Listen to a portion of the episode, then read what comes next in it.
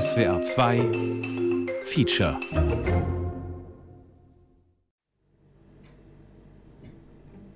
Es war wie alles immer kurios in dieser Zeit, kurios und abenteuerlich. Ich bin ein strammer Parteisoldat gewesen, auch wenn's, wenn man so da saß und den Kopf geschüttelt hat, aber ich habe alles so hingenommen, wie es hier laufen ist. 20. Januar 1990, Ost-Berlin. Wer hat der Arbeiterklasse Deutschlands die größte Niederlage ihrer Geschichte beigebracht? Ihr, ihr und kein anderer. Weil er diese Grundgesetze des Sozialismus nicht zur Anwendung gebracht hat. Wir haben doch keinen Sozialismus gemacht. Da brauchen wir nicht mehr zu diskutieren. 15 Mitglieder und Kandidaten des gestürzten Politbüros der SED treten vor ein parteiinternes Gremium. Es soll entscheiden, ob sie aus der Partei ausgeschlossen werden sollen. Haben sie den Sozialismus verraten? Schiedskommission, das war ja das oberste Gericht, wenn man so will, der Partei.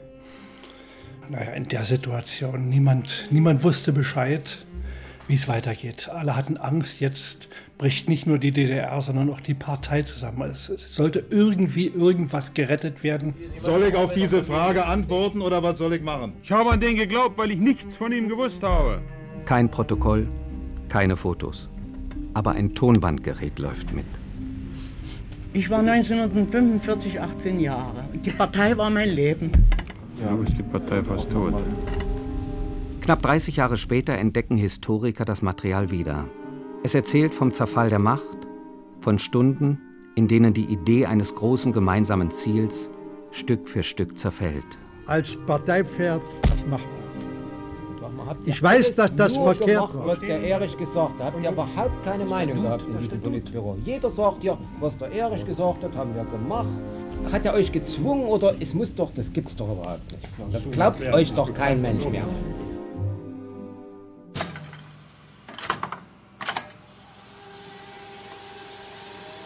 Herrscher am Ende. Die verschollenen Tonbänder des Politbüros. Ein Feature von Lydia Heller und Johannes Nichelmann.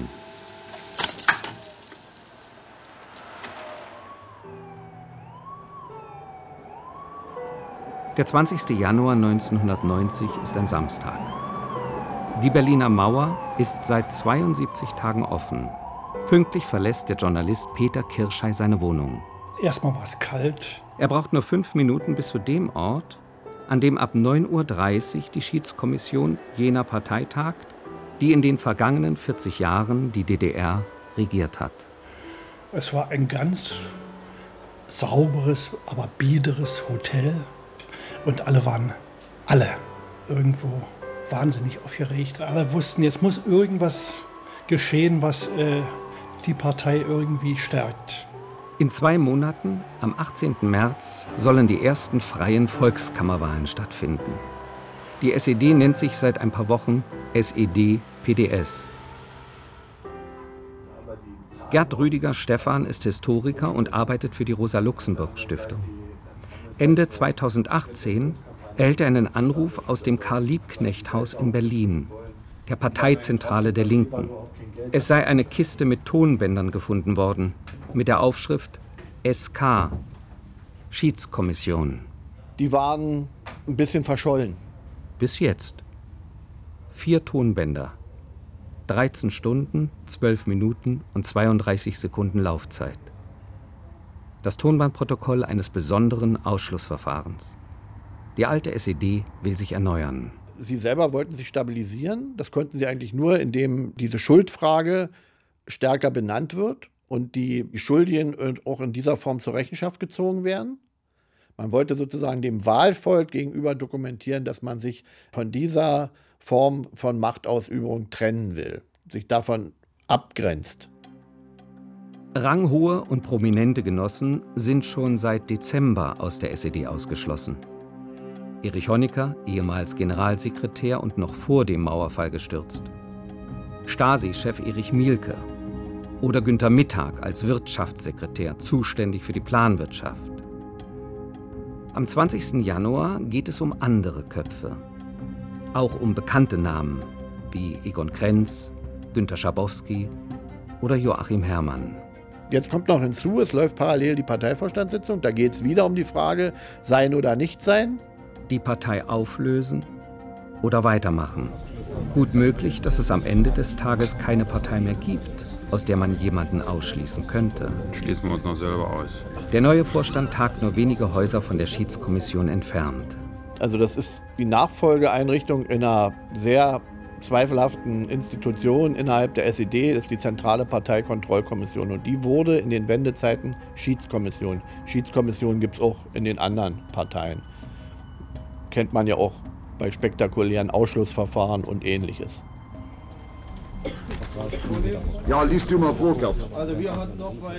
Peter Kirschei ist als stiller Beobachter gekommen.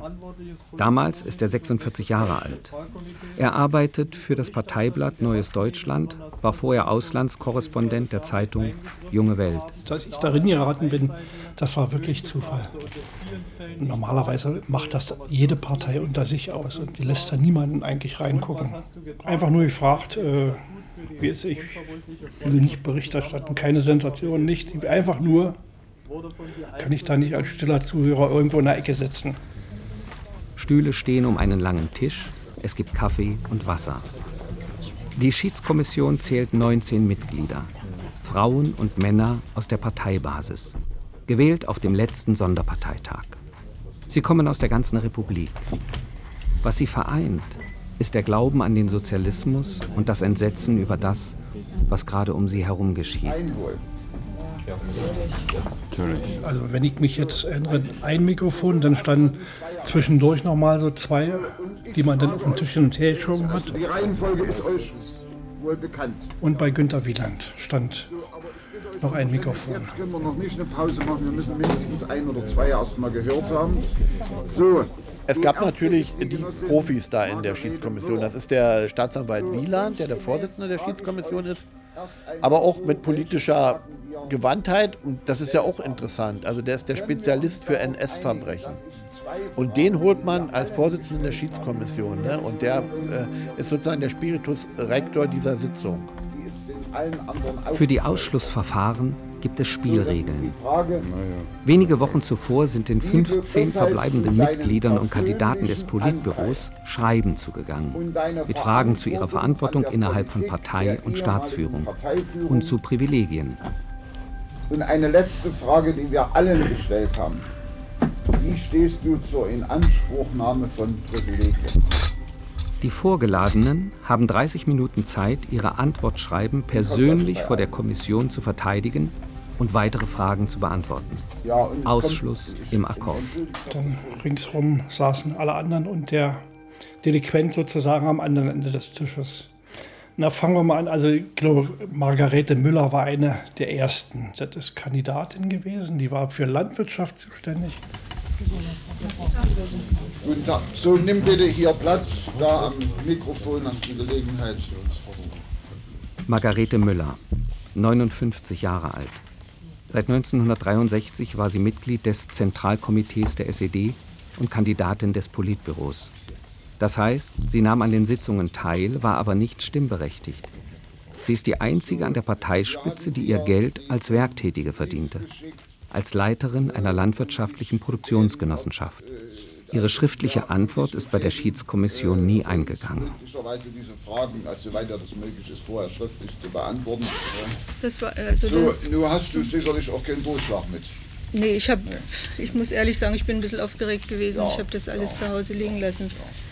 Ähm, Aber von der Sache her, äh, also ich habe ungefähr so geschrieben, dass ich bis äh, 3. Dezember Mitglied in der Parteiführung war und auch deshalb äh, die ganze Schuld, die entstanden ist in unserer Partei, mit auf, nicht, auf mich nehmen muss und meinen Anteil dafür tragen muss. Ich muss äh, sagen, dass ich aufgrund der straffen Parteidisziplin, die wir oder uns so anerzogen war, mich einfach vielleicht nicht getraut oder auch nicht den Mut gefasst, irgendwas Eigenständiges zu unternehmen, um Veränderungen mit herbeizuführen. Heute, ich weiß, dass gerade in den letzten zwei, drei Jahren draußen viele Probleme aufgetreten sind und ich hätte in der Zeit eigentlich mehr sagen müssen. Und die Schuld muss ich auf mich nehmen, dass ich das nicht getan habe oder nicht immer so in dem Maße getan haben, habe, wie es notwendig gewesen wäre. Hast du während dieser gesamten Zeit mal die Idee gehabt, für die Ausfüllung dieses Amtes, nicht in der LBG, sondern im Politbüro, genügend Kompetenz zu besitzen? Die will ich gleich ergänzen. Die Ja, Frage. die ist der Ja. tut gleich noch dazu. dass Da will ich gleich noch die dazu. Oder ist dir die Idee ja nicht gekommen? Kann ja sein, ja? Wir sollten uns heute für meine Begriffe nicht in Kleinigkeiten verlieren. Es geht um die Beurteilung der Mitglieder des Politbüros und die Arbeit. Nach unserer damaligen Struktur im Staate hatte das Politbüro die fast absolute Möglichkeit, auf alle gesellschaftlichen Prozesse Einfluss zu nehmen und hat sie geleitet und geführt. Es war das Machtinstrument, was praktisch diese gesamte gesellschaftliche Entwicklung geleitet hat. Nach unserem Statut auf der Grundlage des Marxismus-Leninismus, seiner schöpferischen Anwendung und Weiterentwicklung, führt und leitet die Partei die Gesellschaft zur entwickelten sozialistischen Gesellschaft und so weiter. um entsprechend dem Statut der SED Das Statut der SED vereint sämtliche Gebote für Mitglieder der Partei zum richtigen Leben im Sozialismus. Egoismus und Schönfärberei aufzutreten. Das Statut, das war sehr wichtig. Ja. Also sich daran zu halten, sich daran zu orientieren, weil ja dieses Grundprinzip, das, dieses leninische Grundprinzip, ja, die, die Einheit der Partei, habe ich wirklich auch gelernt, auswendig gelernt zum Teil. Können wir das noch mal ganz kurz hören, das letzte. Ja. Die äh, Punkte Kollektivität. Jeden Versuch anzukämpfen, eine Missachtung des Kollektivs, Egoismus und Schönfärberei aufzutreten. Na, gegen das Statut zu verstoßen. Ne? Der Historiker Gerd Rüdiger Stephan. dieser äh, Kodex, wenn man das so will, des Marxismus-Leninismus und dieses Parteienverständnisses. Also man macht das, was die Führung beschließt, das wird durchgeführt. Äh, Und da gibt es auch keinen Zweifel daran. ne? Es gibt auch keine äh, nachgeordnete Diskussion dazu, bloß mal so als, als äh, Beispiel. Ne? Wenn Sie das dann mal aus dem Ding rausdrehen, kommen sie eigentlich relativ rasch wieder in die Strukturin, die sie eigentlich da äh, mit abschaffen wollen. Ne? Indem sie sagen, ja, du hättest ja dagegen monieren wollen, äh, aber da steht ja eigentlich drin, du musst den Beschlüssen folgen. Na, Das kriegt man sozusagen mit der Muttermilch anerzogen, dass die Partei immer recht hat. Nichts von Sozialismus haben wir angewandt. Alles unterdrückt durch subjektive Maßnahmen. Wer hat die Verantwortung, die volle dafür? Wieso konntet ihr so ein Statut verfassen, überhaupt nie daran interessiert sein, die Grundgesetze des Sozialismus zur Anwendung zu bringen?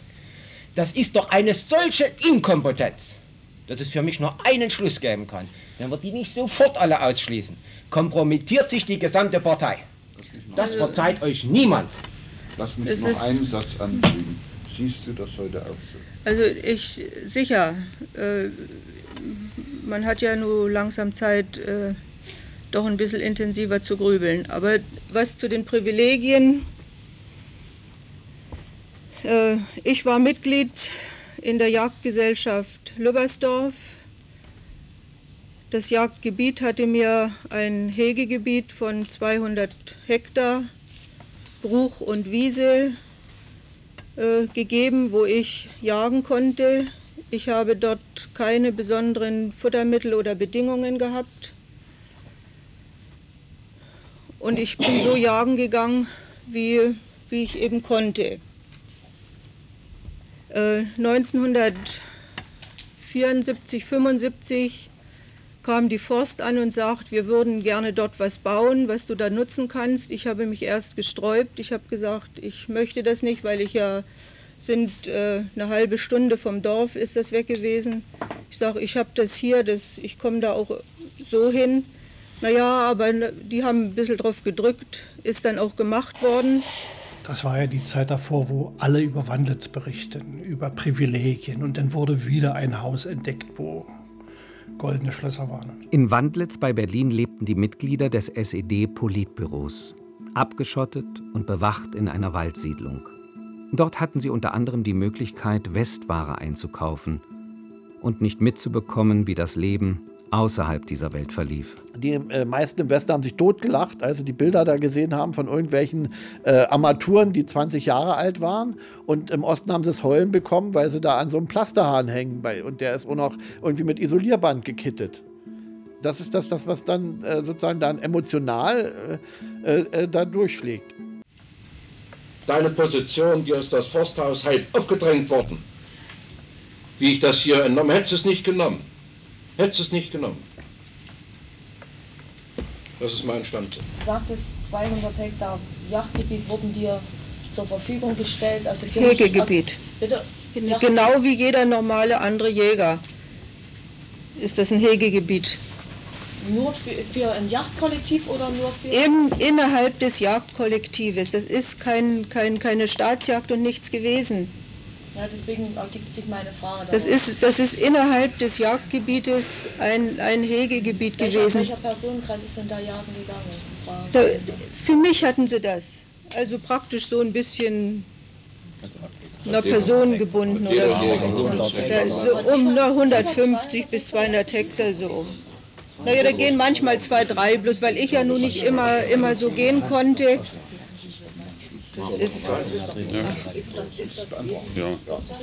Gut, Genossen Schiele, hier kommt ein Antrag. Äh, Genossen, ich glaube, wir können aufhören zu diskutieren und ich stelle den Antrag, die Genossin Müller wegen Inkompetenz und grober Verletzung des Statuts der Partei aus der Partei auszuschließen. Gut, Genossen. ich möchte aber sagen, ich werde trotzdem der Sache der Partei, der Partei treu bleiben, weil ich ja mein ganzes Leben für die Partei gearbeitet habe. Ich habe alles andere zurückgestellt. Mit welchem Und Ergebnis? Und Genossen, Abstimmung. wer äh, dafür ist, die Parteimitgliedschaft der Margarete Müller hiermit zu beenden, den bitte ich ums Handzeichen. Es heben sich 19 Hände. Danke. Darf ich äh, gleich, darf ich erst noch feststellen, gibt es Gegenstimmen? Enthält sich jemand der Stimme? Das ist nicht der Fall. Gerd, nimmst du es, oder Genosse Schönheit, nimmst du es entgegen? Hm? So, damit hat sich das für dich erledigt. ich möchte nochmal sagen, ich werde trotzdem weiterarbeiten, so wie es in meinen Kräften steht. Ja, das nehmen wir zur Kenntnis. So, äh, Bin ich frei, ja? Ja, Wiedersehen. Ähm, Wiedersehen. So, äh, mal noch nicht den nächsten reinrufen und dann kommen. Das ist natürlich eine Methode, die da angewendet worden ist. Das ist ja die alte Methode. Ne? Also du setzt die da hin und jetzt natürlich andere Spielregeln, aber es ist ja wie ein Prozess. So hätten sie es mit anderen gemacht und so wird es jetzt mit ihnen gemacht. Ich, sa- ich sage, es war sicherlich nicht gerade die glücklichste Lösung, dass man einen der kleinsten am Anfang hatten. Es tritt vor Günter Schabowski, der Mann, der auf der berühmten Pressekonferenz vom 9. November 1989 die unverzügliche Reisefreiheit der Bürgerinnen und Bürger der DDR ankündigte, hat mit seiner Familie auch in Wandlitz gelebt. 100.000 Mark oder für meine Familie dort ausgegeben habe, dann muss ich sagen, ich musste zur Kenntnis nehmen. Äh, aber das ist ja mehr, als ich im Jahr verdient habe. Ich habe nicht so viel verdient im Jahr. Und ich staune selber darüber, wie das zustande gekommen sein sollte. Dass die Summe sicherlich größer und ist als, sagen wir mal, in, bei dieser oder in anderen Familie hängt auch damit zusammen, dass wir eine relativ große Familie sind. Wir sind fünf Personen und haben auch entsprechend mehr, äh, also sicherlich mehr ausgegeben für bestimmte Dinge. Und ich habe davon meiner Frau erzählt. Und äh, meine Frau war betroffen davon und äh, sie hat bestätigt, sie hat mir bestätigt, dass sie also größere Einkäufe dort gemacht hat in der letzten Phase. Und ich habe sie gefragt, was sie gekauft hat. Und sie hat zu mir gesagt, sie habe also in der Annahme, in der sicheren Annahme, weil das ja schon vorher angekündigt hat, dass wir Wandlitz verlassen werden, dort auch eine Reihe von Sachen für unsere Familie gekauft, von denen ich heute sagen muss, dass wir sie zum Teil dringend brauchen. Ja, also äh, wir sind, wie gesagt, fünf, eine fünfköpfige Familie. Sie hat in größerem Maße dort auch Bettwäsche gekauft, wie sie mir sagt. Äh, Dass man natürlich auch merkt, dass der von lebenspraktischen Dingen keine Ahnung hat. Ne? Aber er muss jetzt irgendwie 30 Mal Bettwäsche kaufen, weil ja das mit dem Waschen sonst schwierig wird. Also für äh, einmal Beziehen in der Woche, also fünfmal äh, abgeben muss. Ich bekomme in vier Wochen im günstigen Falle die Wäsche wieder. Das sind also ist 20 Mal zum aber wir waren sechs Kinder zu Hause. Mein Vater war Bergmann auf Ich sage das ja nicht zur Rechtfertigung. Ich sage das nicht zur Rechtfertigung, ich sage, dass solch eine Überlegung mit eine Rolle gespielt hat. Soll ich auf diese Frage antworten oder was soll ich machen?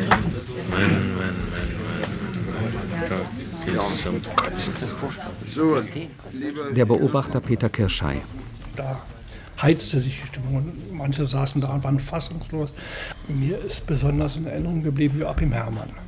Der war ja für Agitation und Propaganda zuständig. Also wenn, wenn man so will, mein Chef im weitesten Sinne. Und äh, äh, das ist eine, äh, dazu muss ich sagen, dass im Politbüro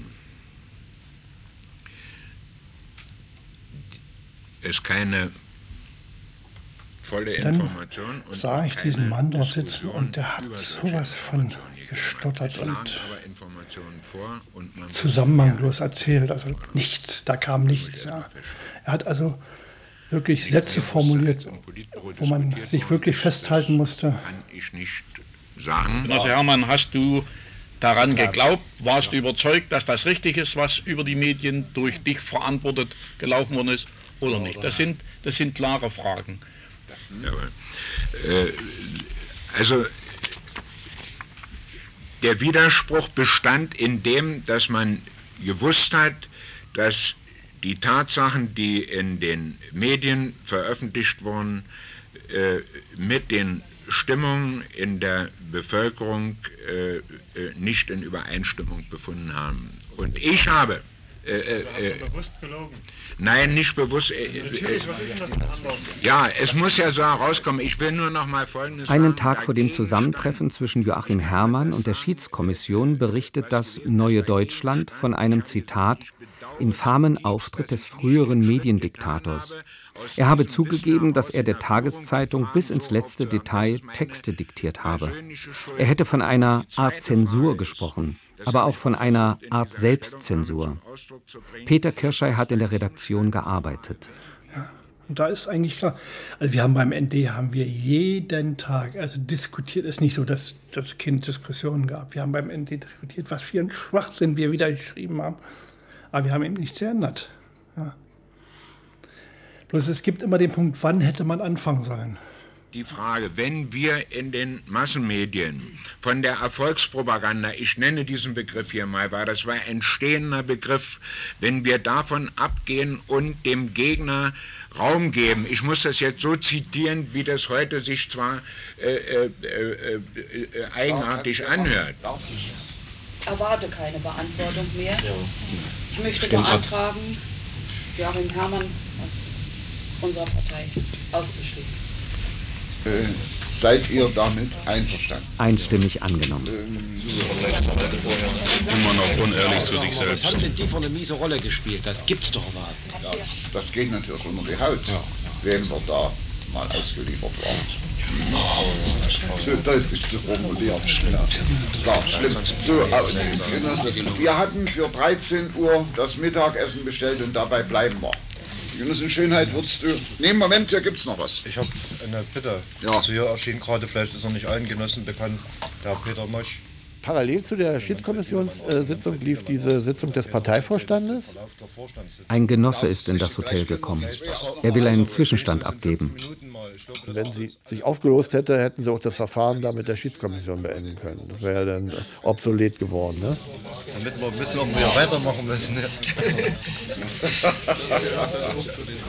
das ist sehr gut. So, Peter, wir hätten den Wunsch, dass du uns mal kurz informierst, wie es da drüben aussieht. Das kann ich auch verstehen, Genossen, ich bin da drüben rausgerannt. Er sagt, dass er sich kurz fassen müsse und nur rasch hinübergerannt sei. Es hätte viele Diskussionsbeiträge gegeben. Und aus der Sorge heraus ist es nicht besser, wenn wir uns auflösen, damit wir den Erneuer dem Erneuerungsprozess nicht im Wege stehen. Dann hat nochmal zwei, drei Genossen geredet, mit klaren Bekenntnissen für Nicht-Auflösen. Noch weiß niemand, wie es weitergehen soll. Also tagt die Schiedskommission nach dem Mittagessen weiter. Als nächstes an der Reihe Alfred Neumann. Ein Wort zu Alfred Neumann. 80 Jahre alt. Das ist noch ein bisschen älter. Ja, also Alfred Neumann hatte mich Anfang der Woche angerufen. Oder nee, geschrieben hat er. Ist doch egal.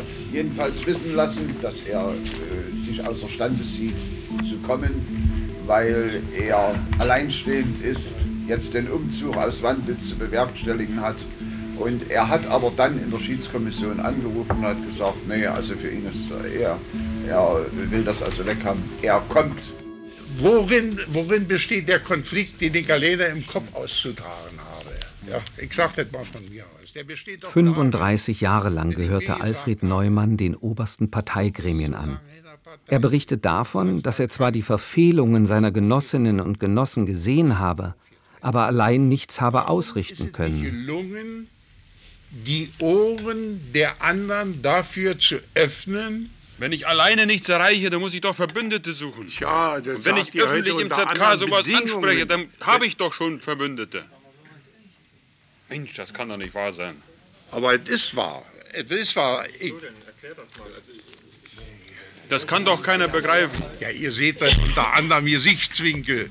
Das war eben zum Beispiel diese Unterordnung der eigenen Interessen unter kollektive Interessen, das heißt also diese Beschlusstreue. Und dass das sozusagen das Allerschlimmste ist, wenn man sozusagen sich gegen diese eigene Partei wendet. Das spielt ja schon seit den Kriegstagen und äh, Widerstandstagen und sonst was äh, eine große Rolle. Und das wurde ja immer so fortgesetzt, auch unter Zeiten, wo dann das äh, überhaupt nicht mehr zeitgemäß war und zu nichts mehr führte. Entschuldigung, ich muss noch mal was sagen.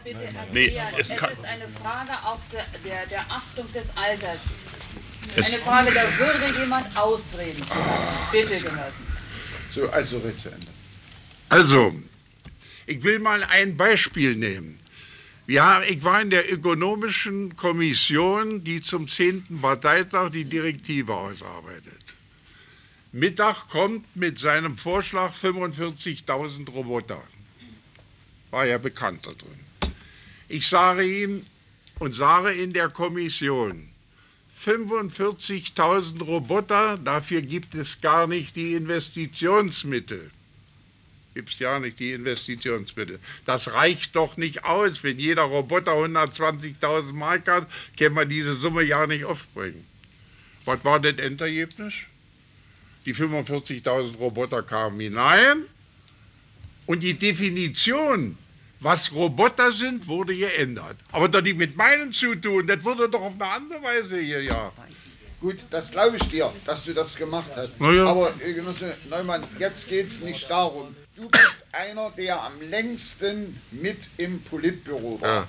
Du hast, wie du selber sagst, damit die politische Verantwortung für das, was dieses Kollektiv gemacht hat. Ja. So, und aus diesem Grunde hat der Genosse da hinten den Antrag gestellt, dass wir heute deine Parteimitgliedschaft beenden. Aber wenn eben jemand kommt, der, weiß ich nicht, 50, 60 Jahre Mitglied der Partei war und dann so abrupt ausgeschlossen wird, und da hat man schon geschluckt. Also da hat man ein sehr ambivalentes Verhältnis gehabt zu der Situation. Obwohl es vom Prinzip her war, war man in dem Moment überzeugt, dass es, das ist der einzig mögliche Schritt. Hast du zu dem Antrag was zu sagen? Ja, also, ich, ich sage nochmal, ich bin 60 Jahre in der Partei. Das man in 60 Jahren, und ich habe erlebt, ich bin in Frankreich verhaftet gewesen, ich bin äh, nach der Beendigung beziehungsweise im Februar rausgekommen aus dem Zuchthaus Brandenburg, bin sofort bei der ersten Berührung übergelaufen, da gibt es also Zeugen, musste bis 47 Juni in der Sowjetunion in Kriegsgefangenschaft noch bleiben. Bin zurückgekommen, habe angefangen zu arbeiten. Die Amerikaner haben mich 48 verhaftet, weil ich am 100. Jahrestag der großen bürgerlichen Revolution die schwarz-rot-goldene Fahne rausgehängt habe. Und ich rede ja nicht von Frankreich, dass mich die Vichy-Regierung also auch ins Gefängnis gesteckt hat. Und haben mich dann an der Deutschen ausgeliefert. Ich meine, man soll doch mal alles im Zusammenhang sehen. Bei der Abstimmung gibt es drei Enthaltungen. Die anderen sind für den Ausschluss. Also ich danke. Auf Wiedersehen. Ja, gleich.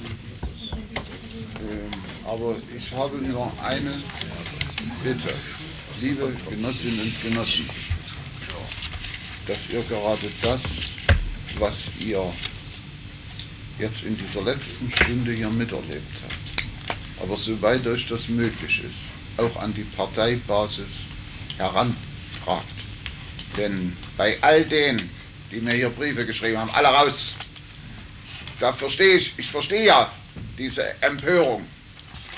Äh, aber ich war darauf eingestellt, was hier heute auf uns zukommt. Insbesondere auch bei Ali Neumann. Und es ist leicht, über den Tisch wegzurufen. Und ihr müsst auch den Ali Neumann ausschließen. Hm, Wie gesagt, ich kenne seit 35 Jahren, ich weiß, welche Rolle der als erster Sekretär in dieser Stadt gespielt hat. Das ändert nichts an der Verantwortung, die solche Leute gehabt haben. Bloß, wie gesagt, bringt das auch der Parteibasis bei, dass wir es uns weiß Gott nicht leicht gemacht haben. Ja, machen wir Pause. Hm? Viertelstunde, würde ich sagen. Hm?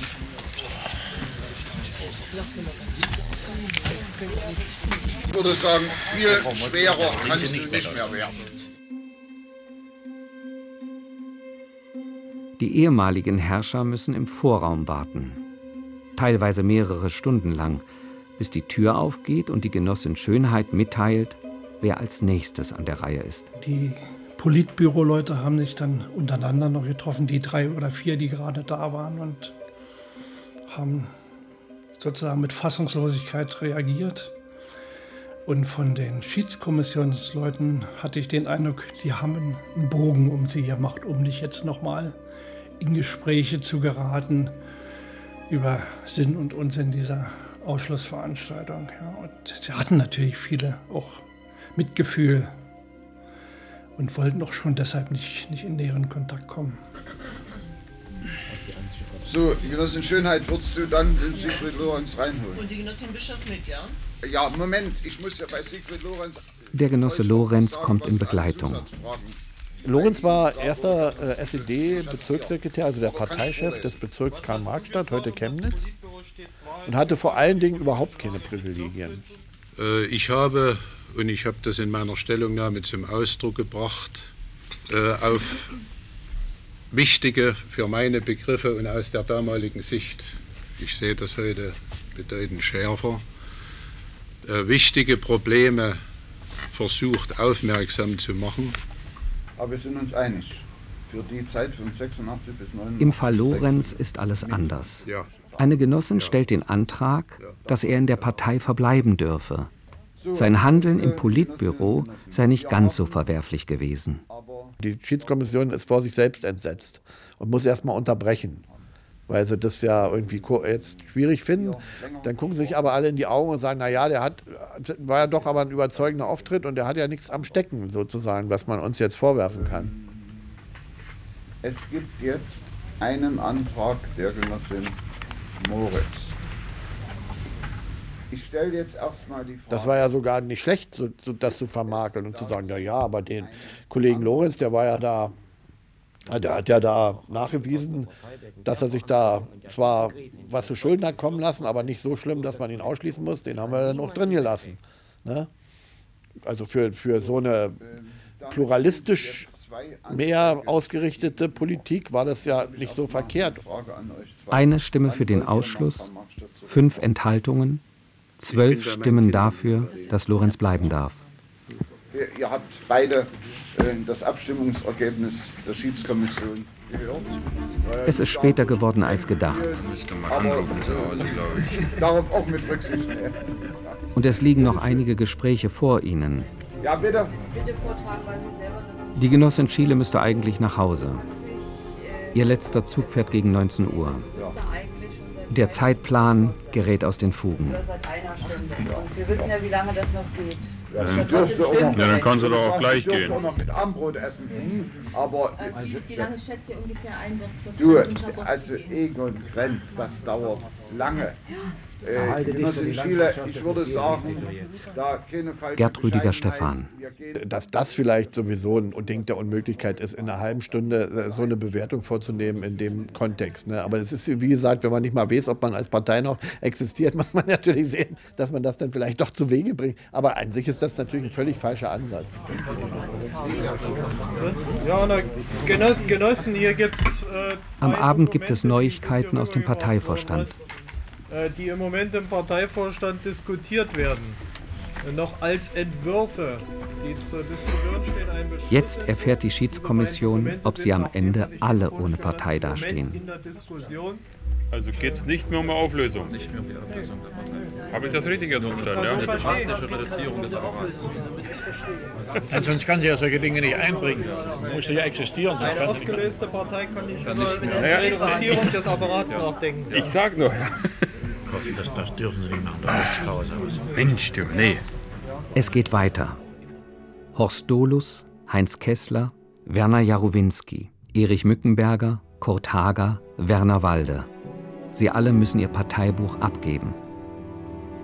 Um kurz vor Mitternacht ruft die Genossin Schönheit die Genossin Inge Lange herein.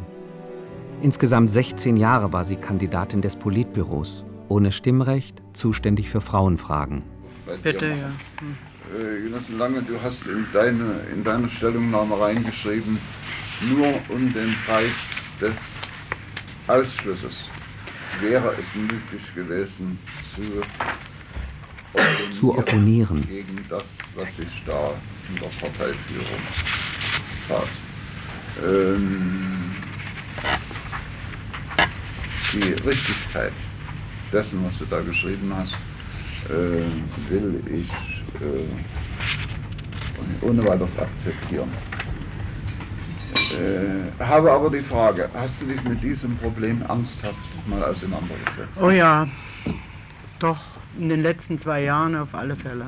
Vor, vorher nicht. Aber in den letzten zwei Jahren habe ich das getan. Und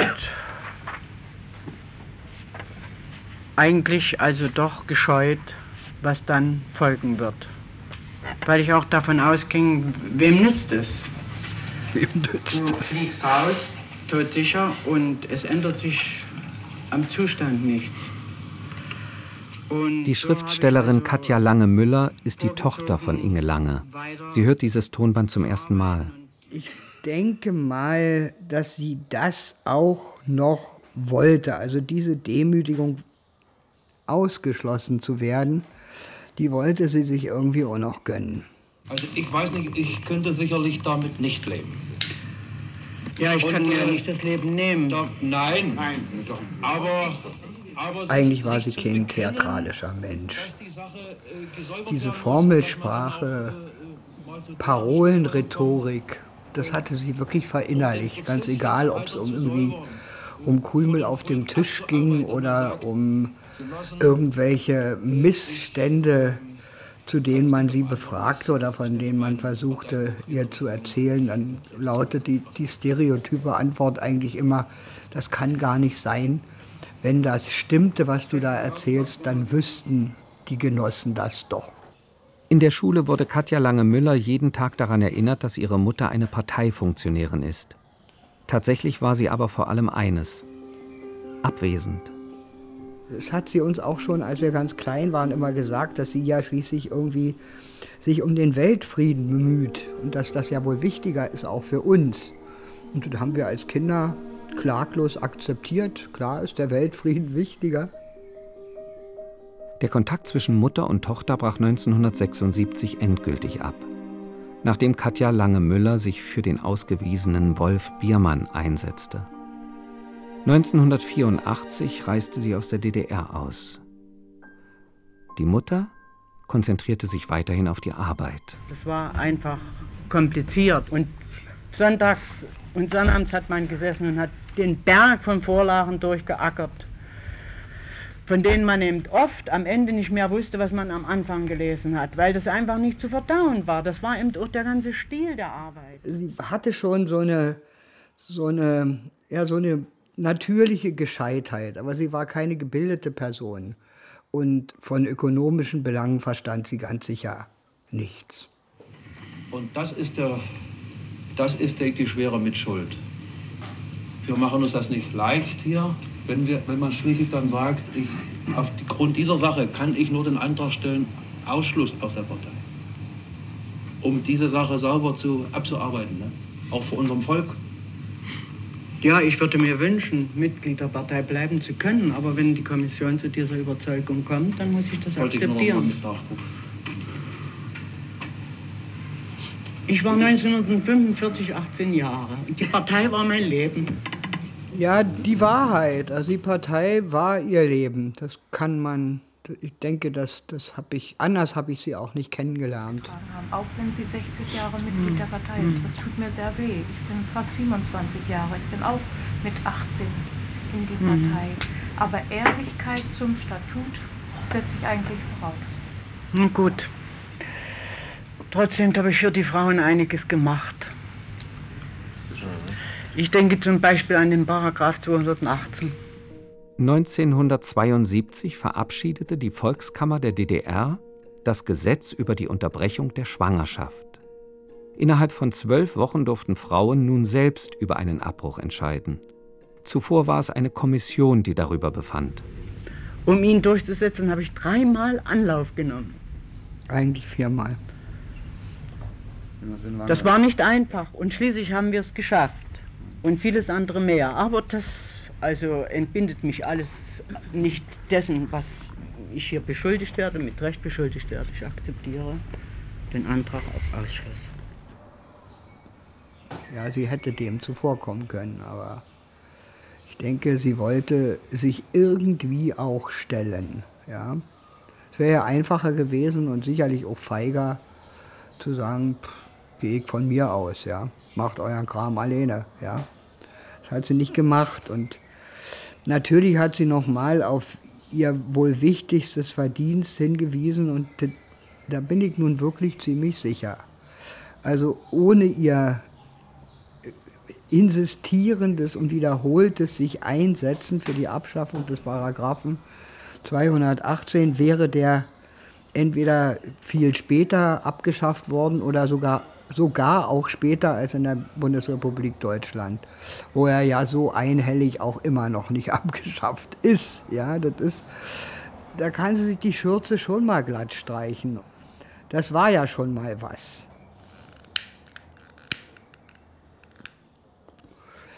Äh, jetzt erst, wo ich älter und vielleicht auch einfach auch einen anderen Raum in den Blick nehme, kann ich mir ein paar Sachen eher erklären, ohne sie entschuldigen zu können oder zu wollen.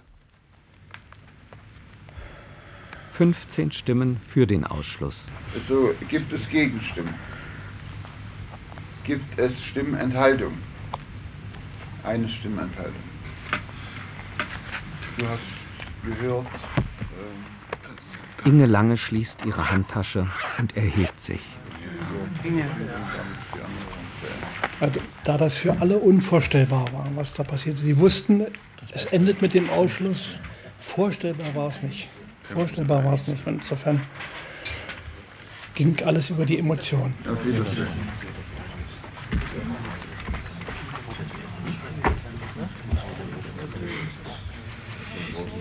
So, ähm, es ist jetzt schon 20 Minuten her, seitdem die Genossin Böhme Geburtstag hat. Äh, Ich möchte wenigstens diese Gelegenheit nutzen und dir recht herzlich zum Geburtstag gratulieren.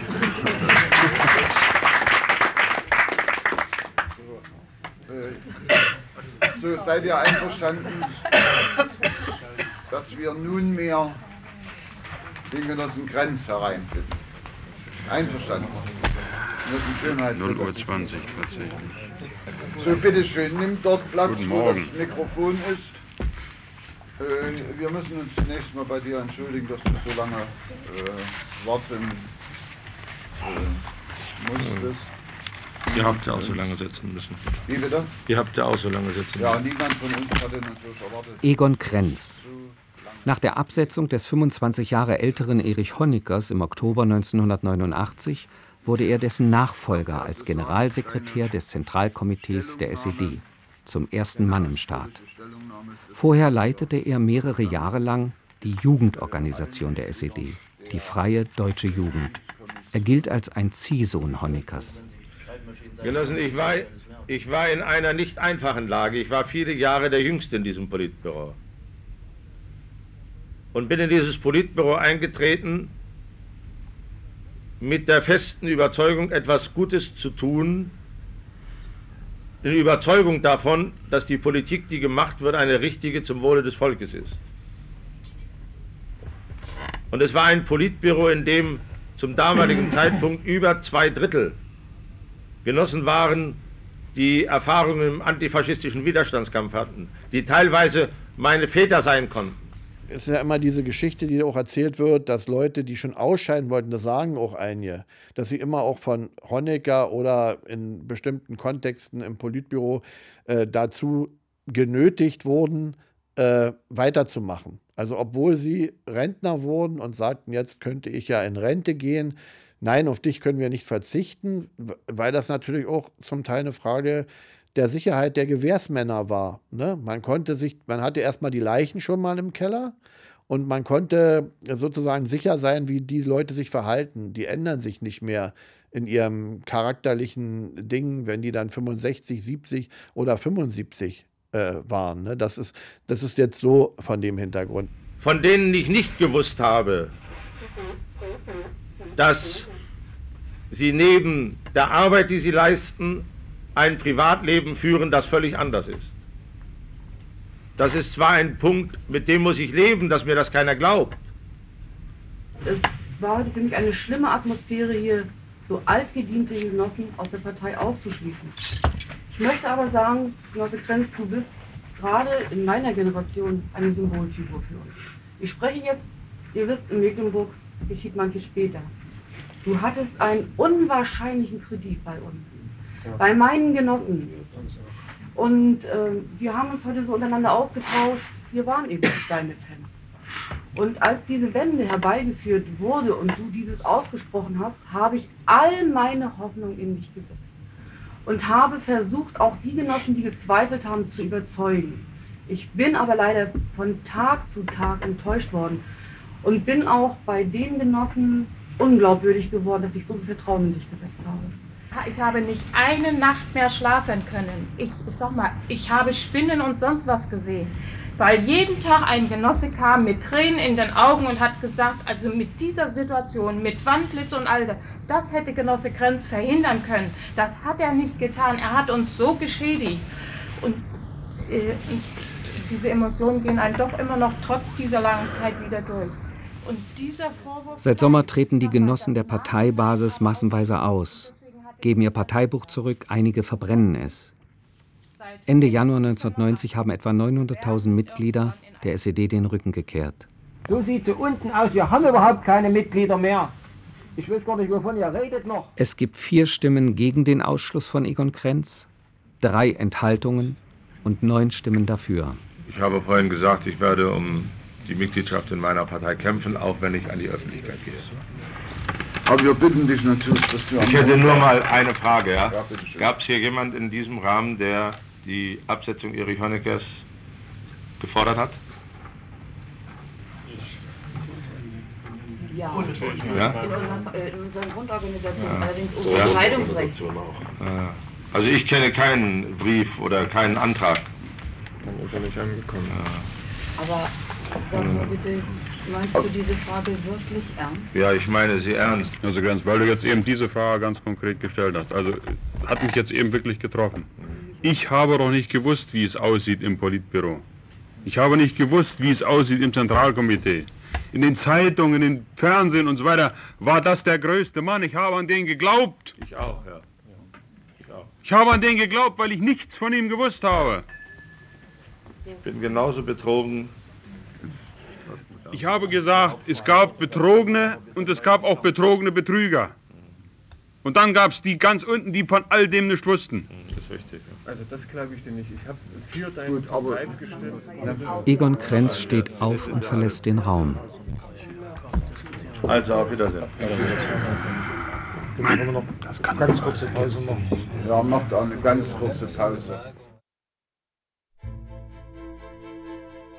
2 Uhr nachts.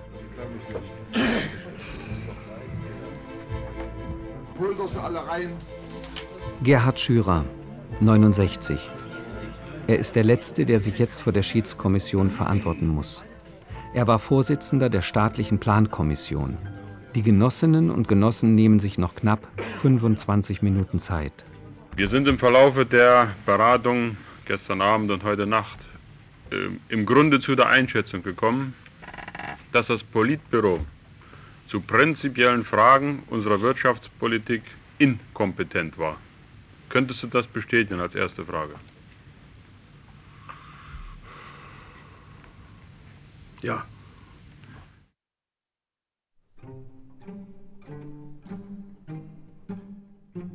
Jeder, jeder hatte von sich aus gesagt, es kann nicht sein, dass mit so viel Inkompetenz ein Staat geführt wird. Dann beendet der Vorsitzende Günter Wieland die Tagung der Schiedskommission. Nun war der Mann natürlich auch schon sehr angegriffen gesundheitlich. Also der musste fast rausgetragen werden. Also er war sehr krank.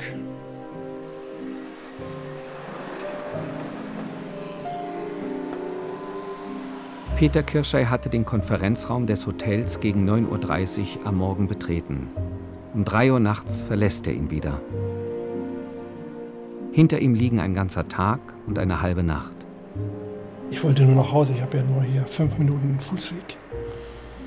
Ich wollte nur nach Hause und habe, glaube ich, einen Cognac getrunken und bin dann ins Bett hier.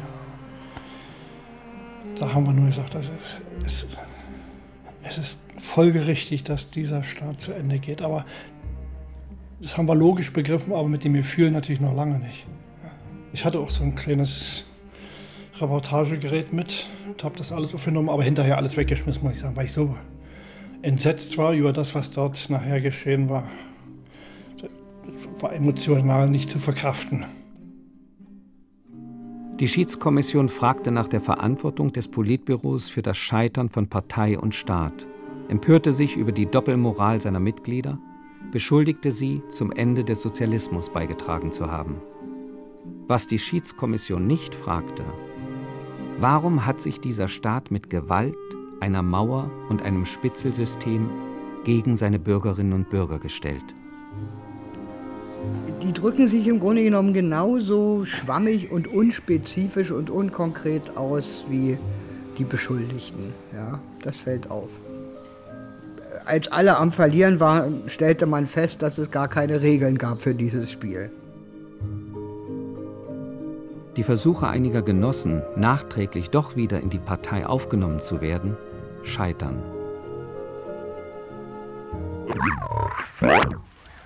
würde für mich, für mich heißen, dass an dem Tag, wo Genosse Eberlein Ende der Aufnahmen.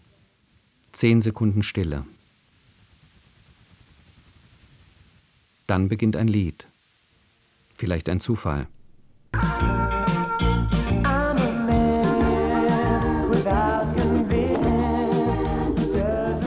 Bin ein Mann ohne Überzeugung. Ich bin ein Mann, der nicht weiß, wie man einen Widerspruch verkauft. Du kommst und gehst, du kommst und gehst.